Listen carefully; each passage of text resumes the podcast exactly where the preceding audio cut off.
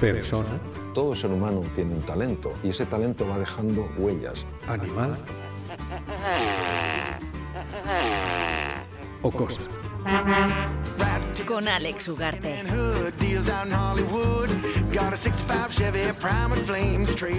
Hemos escuchado las actividades que se desarrollan en la UTADA para celebrar los carnavales rurales, los primeros del año, por cierto, como decíamos. En un par de semanas llega el turno el- bueno, la semana que viene concretamente, de la capital alavesa y de otras tantas localidades. Entre ellas, en dos semanas, será el próximo día 17, Zalduondo. Allí, el domingo de carnaval, habrá esa tradicional quema de Marquitos como culpable de todos los males del pueblo. No ha dado nunca entrevistas, pero se ha puesto en contacto con nosotras porque Marquitos quiere, de una vez por todas, limpiar su imagen. Eguno Marquitos, Egunon, bye. ¿por, por qué has decidido hablar públicamente? En- Cuéntanos. Entrevista, pues ¿cómo voy a dar entrevistas? ¿Cómo voy a dar entrevistas si, si no me dejan? ¿eh? Pues ¿cómo he decidido hablar públicamente? Porque yo vengo ya muy quemado, ¿eh? Yo, yo estoy muy quemado de toda esta situación. Porque esto es una injusticia. En todos los carnavales lo mismo, oye. Ya está bien, ¿eh? Que prendan fuego otro. Que yo he cumplido ya cupo, hombre. Yo llevo con lo mismo, señorita, fíjese, desde tiempos inmemoriales, ¿eh? Luego, bueno, pues luego ya sí que fue evolucionando la cosa. 1934 hubo, hubo ahí parón. Y, oye, y un poco de, de respiro. Eh, tuve ahí que de, de repente me, de- me volvieron a declarar, bueno, en ese, en ese punto, en, en 1934, me declararon no culpable ¿eh? de los cargos que se me imputaban. Oye, que hasta la fecha decían que hasta, jope, yo qué sé, hasta que había sido el toro que mató a Manolete o que había perdido Eurovisión, fíjate, de todo eso y sin ninguna ciencia.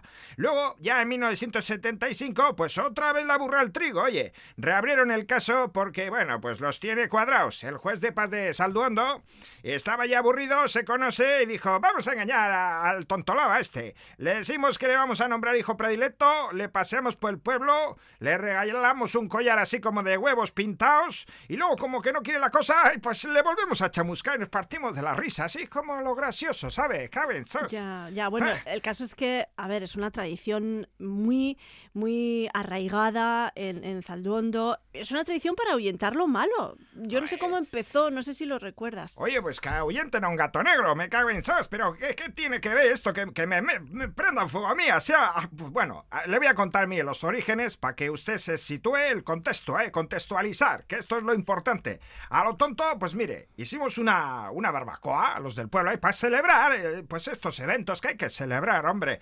Y me puse yo allí, eh, pues en el baile, a arrimar cebolleta, a cantar aquella a mí me gusta la gasolina, que se lo tomaron al pie de la letra. Y bueno, pues de esa tontuna, pues salió otra mayor que fue a, pues, apostar a ver quién aguantaba más tiempo cerca de la hoguera. Oye, oye, que gané yo, ¿eh? Me cago en sos, no veas lo que quemaba aquello. ¡Uah!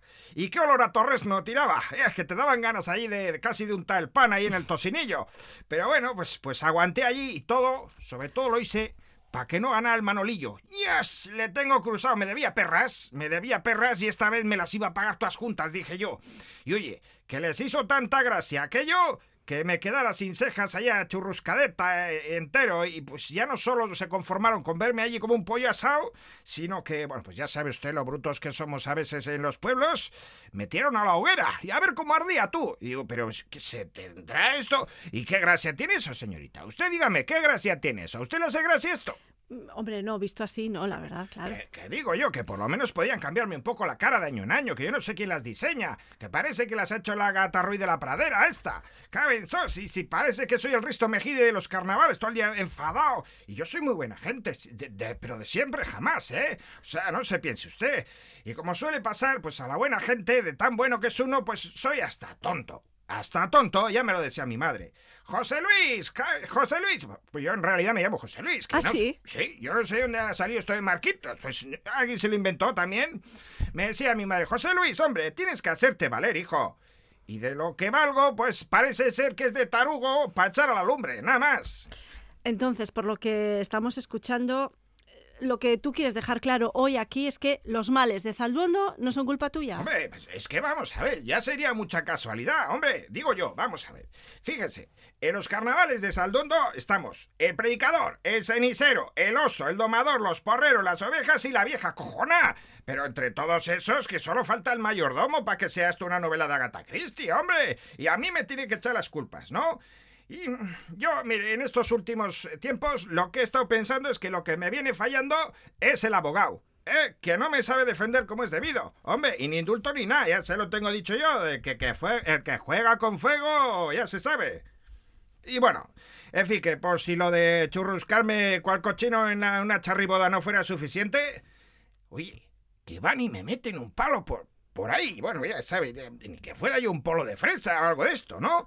Que digo yo, que los que se lo tienen que hacer mirar son todos los que disfrutan haciendo estas cosas a un pobre hombre. Y yo lo que quiero es disfrutar de la vida. Hombre, tomarme unos chiquitos, unos pinchillos.